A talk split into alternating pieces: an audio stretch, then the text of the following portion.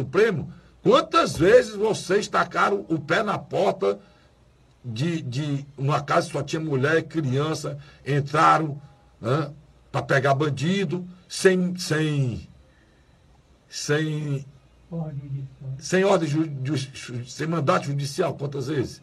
Quantas vezes isso acontece? Quer dizer, esse, o, o, o, o que eu estou discutindo aqui é o nível de justiça. E tem gente aí para se rasgar, revoltado, porque isso está acontecendo. Porque é um deputado bolsonarista, né?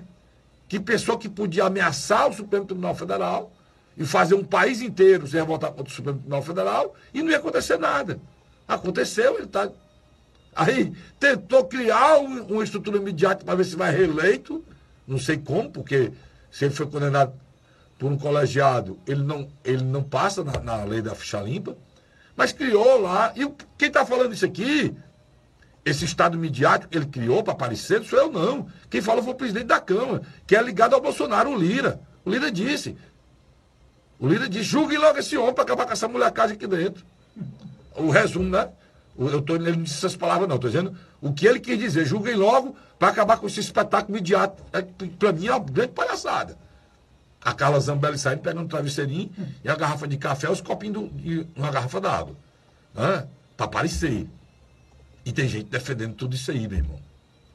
Enquanto a gente está na miséria, né? fome, violência.